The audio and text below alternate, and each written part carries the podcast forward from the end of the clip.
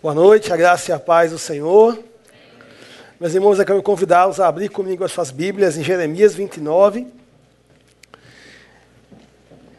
Nós vamos refletir um pouco essa noite sobre a missão transformadora da igreja na cidade. Enquanto você abre, é, não podia começar essa mensagem sem agradecer a essa igreja tão preciosa. Sou o Leandro, sou é, casado com a Adriele, vou pedir que ela fique de pé. Natalia, a mulher mais linda do meu mundo. Nós temos pouco mais de seis anos de casados. Residimos ali em Felipe Camarão como missionários. Casamos, já fomos morar ali na região. E nós servimos ao Senhor em duas missões: a missão Action e a missão Aleph. A missão Action é uma, é missão que nasceu 40 anos atrás, nas Filipinas com um grupo de missionários que queria trabalhar com crianças em risco, em vulnerabilidade social, em situação de rua, por exemplo. Mas eles perceberam que haviam problemas nas comunidades, nas famílias, que impulsionavam as crianças para viver na rua, por exemplo, para serem vítimas de abuso, por exemplo. E eles começaram a trabalhar com aquilo que nós chamamos de desenvolvimento comunitário, que é trabalhar nas causas dos problemas, para promover transformação de comunidades. Mas aí eles perceberam que a igreja não entendia muito essa coisa de fé e obras. E eles começaram a trabalhar com treinamento de líderes. E a Action começou como uma agência missionária, se espalhou. Hoje ela está em cerca de 30 nações, com escritórios mesmo, e muitas outras só com uma missionário, com uma pequena equipe. Nós somos cerca de 300 missionários eh, espalhados pelo mundo, sempre nos lugares mais pobres, mais vulneráveis, e nós queremos comunicar o Evangelho do Senhor Jesus em palavra e em ação. Por isso esse nome. Aqui no Nordeste somos eu e minha esposa e mais alguns poucos colegas ali no Ceará. E no Brasil nós somos cerca de 30, 30 missionários, um pouco mais que isso, integrando a Action. E nós servimos ao Senhor na liderança da missão Aleph. Ah, eu contei no primeiro culto duas histórias que, que falam bastante sobre a nossa a nossa caminhada ministerial da Aleph. Eu lembro que no ano de 2013, nós estávamos começando o primeiro congresso da Aleph para treinar líderes. Nosso alvo com esse congresso é alcançar principalmente pastores e líderes da periferia. E eu fui a uma rua lá em Felipe Camarão. Quantos já ouviram falar de Felipe Camarão já foram lá?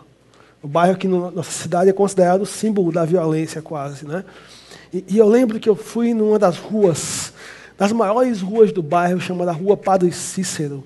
A Rua Padre Cícero é uma rua enorme, repleta de bocas de fumo, de becos, de vielas, as proximidades do morro. E eu encontrei uma igreja ali, numa área estratégica da rua, muito bem localizada, com um potencial enorme para promover transformação, caso alcançasse os jovens, as crianças, as famílias daquela imensa região. E eu lembro que nós descemos do carro para entregar um convite àquele pastor para que ele viesse ao congresso para ser treinado, inspirado, fortalecido. E eu lembro que quando eu cheguei naquela igreja, tinha quatro pessoas dentro da igreja. Uma, obviamente, era o pastor. Quando ele saiu, pegou o cartaz, os olhos dele se encheram de lágrimas. E ele disse: Por que vocês não chegaram uma semana antes? Praticamente o que ele disse é: Hoje nós estamos fazendo o culto fúnebre dessa igreja. Nós estamos sepultando essa igreja. Essa igreja morreu. E eu estou desistindo do ministério. Fiz, fiz mais algumas perguntas para ele, percebi uma coisa. Aquele cara estava sozinho, cansado. Talvez até no começo foi a vocação, foi um chamado que o impulsionou a começar a plantação daquela igreja. Mas ele foi desencorajado, ferido, quebrado. Estava sozinho, tentando fazer o ministério num dos piores lugares da cidade. Hoje, aquela igreja realmente fechou. Morreu. Não existe mais. Em seu lugar existe um prédio vazio para alugar. Talvez ninguém, a não ser eu e algum outro, se lembre que um dia houve uma igreja naquele lugar. Mas como teria sido diferente se nós tivéssemos chegado uma semana antes? Queridos, nas favelas, e aliás, as favelas do Nordeste são as piores do Brasil. Existem, existe uma carência de plantação de igrejas, claro.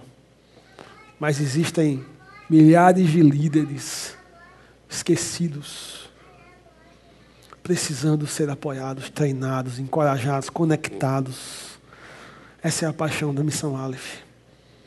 Nós temos buscado alcançar o líder que já está lá, no lixão, que já está lá no sertão, que já está lá na favela, prover a ele ferramentas, prover a ele encorajamento, criar um trabalho em rede para que ele aprenda, aprenda com outros pastores, juntos, crescendo. Pela graça de Deus, esse movimento que começou lá em Felipe Camarão se espalhou. Hoje, diretamente ligadas à Aleph, em projetos assim práticos, nós temos mais de 70 igrejas. Todos os anos a Aleph alcança, treinando, encorajando, cerca de mil a mil e quinhentos pastores, e a maioria deles, uma parte significativa, da periferia. Em março, o pastor Marcelo esteve conosco, ele participou de uma reunião em Felipe Camarão, com mais de 100 pastores e líderes, reunidos. Nós queremos ver um movimento, um movimento de transformação na periferia do Nordeste, e que se espalhe pela periferia do Brasil. Uma outra história a história do menino Eclesiastes. Eu estava no ônibus de Felipe Camarão para o centro da cidade e éramos poucos ali no ônibus. Eu lembro que surgiu, acho que os meninos que já, fizeram essa CDC já ouviram essa história. Né? E subiram ali um menino no ônibus, sabe? Cheio de carisma, de alegria, cantava, tinha vários talentos, contagiou o ônibus inteiro. Eu perguntei para o cobrador, disse, meu irmão, quem é esse menino? Ele me respondeu assim: o nome desse menino é Eclesiastes. Quando você abrir a Bíblia e vir lá o livro de Eclesiastes, ore pelo menino Eclesiastes. Tá bom? Eclesiastes é órfão do crack. Ele perdeu seu pai e sua mãe para o crack.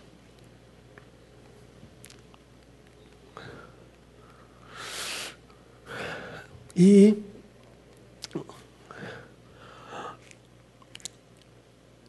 Possivelmente ele é criado pela avó. Possivelmente os irmãos são traficantes. Ele passa o dia no ônibus de Felipe Camarão para o centro. O que será de Eclesiastes? Se a igreja não chegar até ele, não estender a sua mão e falar: pega na minha mão. E vem comigo, porque tem um caminho melhor para você.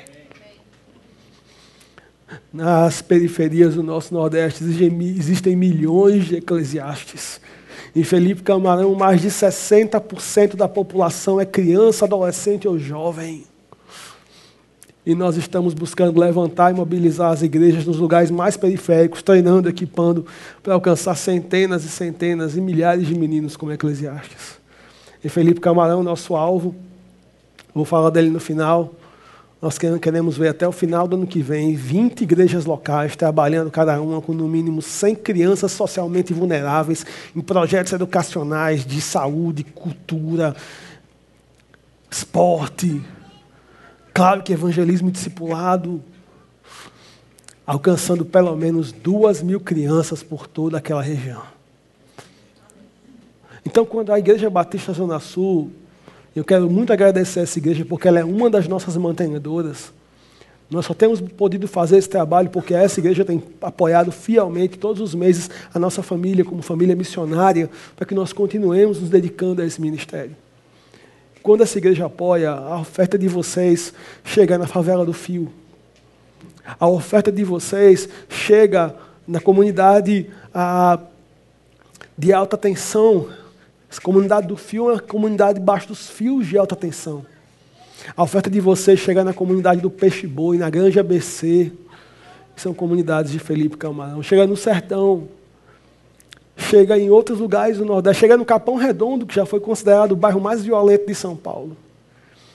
Onde a Aleph está trabalhando com líderes locais para fazer uma transformação, pela graça de Deus, nesses lugares. E chega a meninos como Eclesiastes através de igrejas que são fortalecidas para o trabalho missionário de transformação. Muito obrigado, igreja. Muito obrigado, irmãos. Muito obrigado porque vocês têm tocado esses lugares com o seu apoio e com as suas orações. Quero convidar a igreja a abrir comigo, então, em Jeremias 29.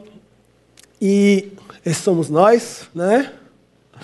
E o texto que nós vamos ler se situa em um momento extremamente dramático da história do povo de Israel.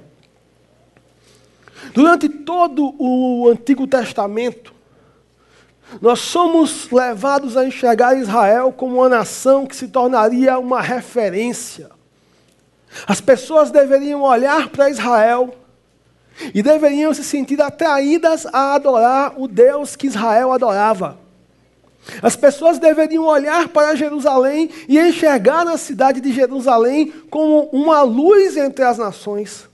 O povo de Israel deveria ser um povo que iria desafiar todos os outros povos da terra com o seu testemunho, com a sua sociedade. Porém, quando nós lemos o Antigo Testamento, nós percebemos que não foi muito bem isso que aconteceu, pelo menos a maioria da, da, da história do povo de Israel. Aqui nós encontramos um momento extremamente dramático, porque o exército babilônico, com seus carros de guerra e seus homens profundamente violentos e muitíssimo armados, havia invadido a cidade de Jerusalém. E eles estavam levando cativos para viver no lugar mais terrível da terra. Aquilo que havia de melhor no povo de Israel. A elite cultural, intelectual, profissional e política de Israel é levada. Aqui a gente tem uma imagem que tenta ilustrar como foi aquele momento em que o exército babilônico levou, eles estão chegando em Babilônia, o exército babilônico levou até a, a, a Babilônia o que havia de melhor em Israel. Os líderes políticos, os líderes religiosos, os profissionais liberais, aqueles que possuíam uma formação superior, aqueles que possuíam influência na sociedade, agora eles são levados como prisioneiros, como refugiados para viver em redor da grande cidade de Babilônia, em uma espécie de favela, em tendas. E se na, na, cidade deles, em Jerusalém, eles eram professores, eles eram ah, rabinos, eles eram ah, líderes políticos, príncipe, rei. Agora, meu irmão e minha irmã, não tem rabino, professor, médico, rei, o que tem é refugiado. Recentemente, eu e a minha esposa fomos a São Paulo e nós estávamos ali indo para uma uma semana de orientação missionária da, nossa missão. Nós fomos levados até ali por um casal de irmãos venezuelanos muito queridos. Vieram para o nosso país, se encontravam aqui na condição de refugiados. Ela, advogada, e ele, engenheiro. Uma excelente formação. Vivendo em um país que não é o seu, em uma cultura que não é a sua, onde a sua formação universitária não é reconhecida Aqui eles não são advogados e nem muito menos engenheiros, apenas refugiados. Essa é a condição a que a elite do povo de Israel é levada a viver em redor da cidade de Babilônia. E mais, quando olhamos de Gênesis a Apocalipse, nós percebemos que Babilônia é uma cidade associada ao que há de pior. Babilônia é associada à idolatria. Babilônia é associada à violência. Babilônia, Babilônia é associada a, a, àquilo que, que mais está distante do ideal, ideal de Deus. Talvez Babilônia, sem dúvida alguma, poderia ser o pior lugar do planeta Terra para aqueles judeus.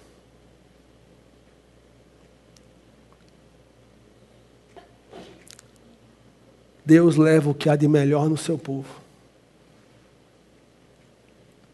Aqueles que possuíam maior possibilidade de influência, de relevância social e cultural na nação de Israel, são levados agora para viverem como refugiados na periferia da pior cidade que eles conheciam a terrível cidade de Babilônia. E ao chegarem ali, levantam-se falsos profetas. E começam a profetizar para eles, dizendo assim: Não se preocupem, a vitória vai chegar. Vocês vão cantar o hino da vitória. O cativeiro vai durar só dois anos. Depois de dois anos, vocês vão ser sol, libertos, liberados para voltar à sua terra. É só dois anos. A vitória está chegando. Está bem ali. É só dois anos. E então o Senhor usa o profeta Jeremias para escrever uma carta aos judeus exilados em Babilônia. E aquilo que o Espírito Santo fala àqueles judeus nessa carta continua relevante para nós nos dias de hoje, enviados por Deus para vivermos em uma cidade complexa, em uma cidade violenta, em uma cidade repleta de desafios. Aqui nesta carta nós encontramos princípios importantes se nós queremos ser uma igreja transformadora na cidade na qual Deus nos colocou. Leamos juntos então. A carta de Deus, enviada através do profeta Jeremias, para os exilados em Babilônia e também para nós, Igreja Batista Zona Sul, na cidade de Natal, nos dias de hoje. Vamos ler juntos, Jeremias 29, a partir do versículo 4. Assim diz o Senhor dos exércitos, o Deus de Israel, a todos os exilados que eu deportei de Jerusalém para a Babilônia. Edificai casas e habitai nelas. Plantai pomares e comei o seu fruto. Tomai esposas e gerai filhos e filhas. Tomai esposas para vossos filhos e dai vossas filhas a maridos, para que tenham filhos e filhas. Multiplicai-vos aí e não vos diminuais. Procurai a paz da cidade para onde vos desterrei e orai por ela ao Senhor, porque na sua paz vós tereis paz. Primeira coisa que nós precisamos aprender com a carta enviada por Deus aos exilados em Babilônia é que nós precisamos entender aonde estamos, nós precisamos entender por que estamos e nós precisamos entender quem nos enviou. Até aqui, meus irmãos, os eh, judeus que se encontravam na Babilônia criam que quem os havia levado para viver naquela cidade escura, idólatra e violenta havia sido o grande exército babilônico. Haviam sido os carros de guerra da Babilônia. Acreditavam eles ter sido coagidos pelo exército babilônico a se deslocarem para aquele lugar. Mas agora, nessa carta, o Senhor Deus os diz: Assim diz o Senhor dos exércitos, o Deus de Israel, a todos os exilados que eu deportei, que eu levei de Jerusalém para a Babilônia. A primeira coisa que nós precisamos entender, queridos, é aonde nós estamos, quem somos e quem nos enviou. Aonde nós estamos. Queridos, Jerusalém era a casa do povo de Deus.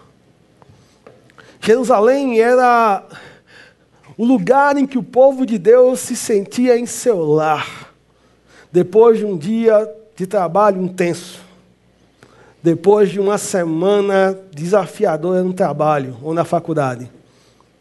Qual é o único lugar em que você quer chegar? Em casa. Jerusalém era casa. Jerusalém era o lugar em que o povo de Israel se sentia confortável. Como é bom ter um lugar em que nós nos sentimos em casa. Como é bom ter um lugar em que nós nos sentimos bem. Porém, aquela cidade tinha um propósito missional diante de Deus. Ela não existia para si mesma. Ela não existia para o seu sucesso, ela não existia para a sua prosperidade apenas, ela não existia para viver em função de si mesma. Ela vivia, existia e fora, e fora ah, plantada por Deus com a finalidade de ser uma referência, uma luz para as nações. Uma vez que Israel se esquece desse propósito, Senhor Deus decide enviar o que há de melhor do seu povo para viver no lugar mais escuro do planeta Terra. Deus os leva da sua casa, da sua zona de conforto. Deus os leva para um lugar marcado pela idolatria. Eu não sei quantos aqui já estiveram no campo transcultural, o pastor Marcelo já esteve.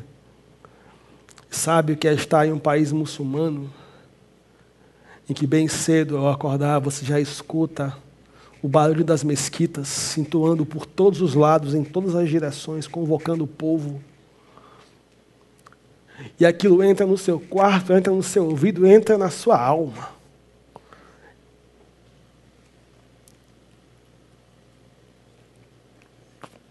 Aqueles que já foram no campo transcultural sabem o que é andar por ruas e ruas e ruas e ruas e não ver uma igreja cristã.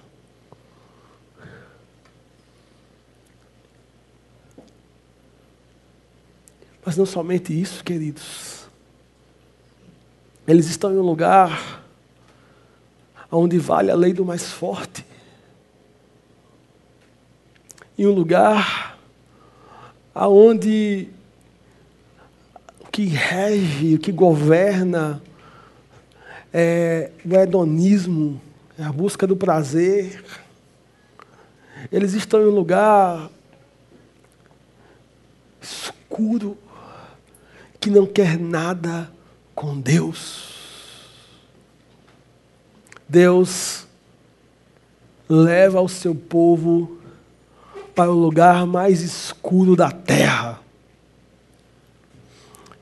E a pergunta que eu faço a você é: onde nós queremos estar? A minha impressão é que nós gostamos de estar mesmo em Jerusalém. Jerusalém é o lugar em que nós nos sentimos confortáveis. Jerusalém é o lugar em que nós nos sentimos bem. Que temos uma boa música, que temos uma boa mensagem, que conhecemos as pessoas, irmãos queridos e amados, a minha impressão é que a nossa tendência é querer sempre estar em Jerusalém. Mas Deus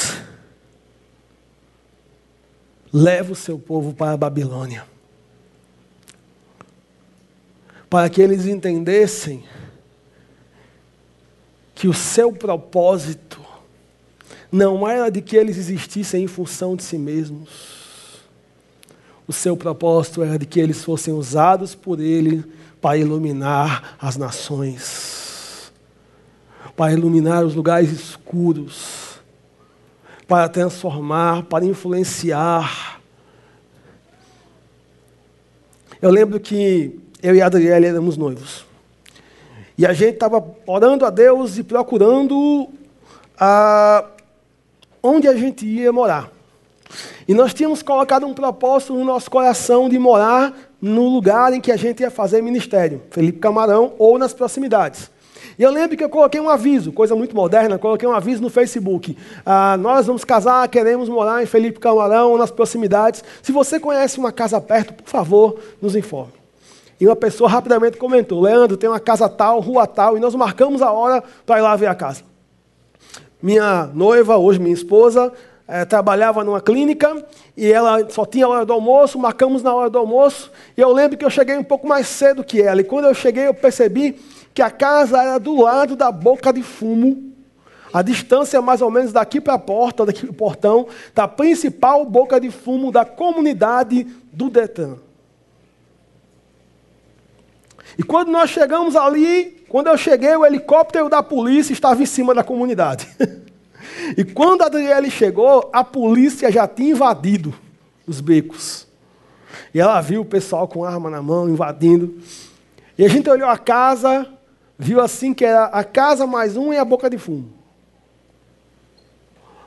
Aliás, a, a, boca de fumo ficava numa rua paralela, assim, bem de frente para nós. Você saía, você olhava para o lado, a primeira coisa que você via era a boca de fumo. O pessoal deixava o carro, um dia comprar algo na boca de fumo, aonde? Na porta daquela casa. E nós olhamos a casa, achamos a casa boa, era mais ou menos o que a gente queria, mas nós dissemos, nem aqui não. Não é essa. Vai aparecer outra, lugar assim mais seguro. Queríamos talvez uma casa ali no centro do bairro, onde a gente podia se deslocar para outras comunidades. Não vai aparecer outra. Vamos procurar, vamos procurar e vamos procurar. E meus irmãos, não sei se já aconteceu isso com alguém aqui, mas parecia que todas as casas do mundo já tinham sido alugadas. E aquela casa continuava lá para alugar. E a gente entendeu uma coisa Deus quer que a gente vá aonde ninguém mais quer ir. Deus quer que a igreja vá aonde ninguém mais quer ir. E nós nos mudamos para aquela casa. Tivemos a oportunidade, queridos, de viver ali por dois anos. Foram os dois primeiros anos do nosso casamento. Ali nós podemos interagir com usuários de crack. Primeira pessoa que eu via quando chegava em casa era o olheiro da boca. Descia do carro e dizia, ô, oh! e ele fazia, ô. Oh! Um dia, conversando com um dos usuários de crack chamado Márcio, eu perguntei, Márcio, com quantos anos você começou a usar droga? E o Márcio me respondeu, com cinco anos de idade. Eu perguntei para ele, como é que você consegue dinheiro para levantar, para comprar droga? Ele falou, sou catador de lixo. Catador de lixo. Aí veio um estalo, lembrei do testemunho de um colega, pedi para Adriele pegar uma folha de papel e disse, Márcio, quem foi o principal catador de lixo da história? E ele me olhou com os olhos assim, impressionados, e disse, não sei, irmão. E eu falei, o maior catador de lixo da história foi Jesus. Porque quando ele nos criou, Márcio, nós éramos como essa folha assim, branco. Ó. Mas nós pecamos, e o pecado fez isso com a gente. Ó. O pecado deixou a gente assim, Márcio. Mas Jesus vem, cata a gente, e ele faz isso com a gente. E quando Jesus faz isso com a gente, fica muito evidente as marcas que o pecado deixou em nós. Mas deixa eu dizer uma coisa para você de novo, Márcio. Jesus não deixa a gente assim, não. Quando nós entregamos nosso coração a Ele, Ele nos faz de novo aquela folha em branco. Porque Ele nos faz nova criatura, tudo novo se faz. E realmente a Bíblia diz que Deus, Jesus é catador, irmãos. A Bíblia fala que Jesus é catador. Isaías 53 diz que Jesus levou sobre si a nossa, nossa dor. Catou a dor, entendeu? Cata a dor. Como aquela experiência foi importante para a gente entender que Deus quer que a gente saia da zona de conforto. Deus quer nos levar para a terrível Babilônia. Deus levou o seu povo para a terrível Babilônia. Porque Ele queria ser glorificado naquele lugar. Deus quer nos levar aos lugares mais escuros da cidade, porque Ele quer ser glorificado nesses lugares através da nossa vida. Recentemente, queridos, eu estive no lixão do nosso bairro. O lixão é um lugar extremamente desagradável. Quando você entra naquele lugar, o cheiro do lixo condensado entra pela sua narina, desce pela sua garganta, chega ao seu estômago e ele quer voltar. Mas ali, nós podemos perceber uma grande necessidade de testemunho do Evangelho. E encontrar pessoas sedentas. A Aleph vai começar, se Deus permitir, um novo ministério naquele lixão. Meus irmãos, qual é o lugar aonde ninguém quer ir? É lá. É lá que Deus quer nos levar. Seja na, na Avenida Engenheiro Roberto Freire, depois das 10 horas da noite. Seja nas comunidades como a Toca da Raposa, não muito distante daqui. Seja em lugares do sertão, com pouquíssima água, sol de 50 graus, tem um chão rachado aonde ninguém mais quer ir. É lá que Deus quer nos levar. Porque nós não existimos para nós mesmos. Nós existimos para a missão de Deus. A igreja existe para a missão de Deus. Quando nós somos salvos, nós não fomos apenas salvos da morte, do pecado e do inferno, nós somos salvos para participar daquilo que Deus está fazendo no mundo. O Senhor nos chamou para participar da sua missão. Segunda coisa que nós aprendemos com essa carta é que nós somos chamados a encarnar nossa vida nessa comunidade. Nós somos chamados a encarnar nossa vida. Missão não é sobre entregar um folheto. Missão não é sobre dizer Jesus te ama apenas. O Senhor diz: construam casas e habitem nelas, plantem jardins e comam de seus frutos, casem-se, tenham filhos e filhas, escolham mulheres para casar-se com seus filhos, encarnem a sua vida nesse lugar. Se envolvam com essas pessoas para além de um dia, se envolvam com essas pessoas para além de um momento, se engajem com elas, encarnem a sua vida, iluminem, brilhem, salguem esse lugar com a sua vida. Isso é encarnação, queridos. E nós fazemos isso de duas maneiras. Primeiro, se multiplicando para manter a identidade. E segundo, nos envolvendo para servir a cidade. Havia, queridos, um duplo perigo na situação do povo de Israel em Babilônia. O primeiro é que a estratégia de Babilônia em levar para viver ali na, na, periferia da cidade, a elite cultural, social e política dos povos que eles dominavam era somente uma. Eles queriam que, vivendo ali em Babilônia por anos e anos, eles assimilassem os deuses de Babilônia, eles assimilassem a cultura de Babilônia, eles assimilassem os valores de Babilônia, e só então eles seriam liberados para voltar à sua terra e colonizar culturalmente seu próprio povo. Qual foi a primeira coisa que fizeram com Daniel e seus amigos quando levaram para trabalhar no palácio? Qual foi a primeira coisa? Mudaram o seu próprio nome. Porque o nome fala de identidade. Quando perguntam quem você é, o que você responde? O seu nome. Segundo perigo é que o falso profeta Hanani havia profetizado que eles iam ficar apenas dois anos em Babilônia. Então eles poderiam simplesmente cruzar os braços, sentar numa cadeira e esperar. Já passou um mês, já passou seis meses, já passou um ano e meio, está chegando. Eles tinham um duplo perigo. Um, por um lado, eles poderiam ficar igual à Babilônia, eles poderiam ficar parecidos demais com o mundo. Por outro, eles poderiam simplesmente cruzar os braços e não fazer nada diante daquela realidade. E Deus dá nesta carta uma estratégia ao povo de Israel em Babilônia que continua sendo relevante para nós se nós queremos ser uma igreja transformadora na cidade. Primeiro, se multipliquem. Porque quando vocês se multiplicam, vocês mantêm a sua identidade. Se multipliquem. se multipliquem. Nós também somos chamados a nos multiplicar nos dias de hoje. Como a igreja de Jesus se multiplica nos dias de hoje? Por meio do evangelismo e do discipulado. Por meio do evangelismo e do discipulado. Essa é a maneira como nós nos multiplicamos. Imagine que você tem um familiar querido, seu pai, alguém muito amado, que descobre estar com câncer. E você tem o remédio que cura o câncer. O que você faz? O que você faz? Entrega o remédio para ele. Mas você tem uma coisa muito melhor que isso. Você tem um remédio que cura a morte. E o nome desse remédio é Evangelho.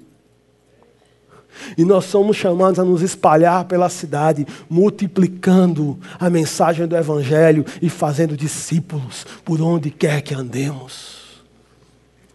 Hoje, assim como naqueles dias, um discípulo de Jesus precisa ser, como diz o pastor Sérgio Lira, que nós precisamos ser igual a fio desencapado, encostou, leva choque chegou perto de você no ônibus, chegou perto de você na padaria, tocou em você no trabalho, se encontrou com você na rua, vai ouvir o Evangelho.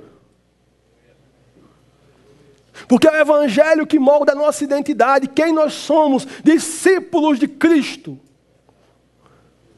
E nós nos multiplicamos por meio da proclamação do Evangelho e do discipulado. A segunda maneira de como podemos influenciar a cidade nos dias de hoje é através do envolvimento e do serviço à cidade. E nos, nós o fazemos por meio das nossas diversas vocações, profissões, talentos e dons. Todos aqui possuem dons e talentos. Alguns na área educacional, outros na área da saúde, outros em áreas administrativas, alguns estudantes, alguns já aposentados com um pouco mais de tempo. Não há nenhum de nós sem um talento, nem dons. Deus nos dá dons e talentos para nos engajarmos no serviço à cidade.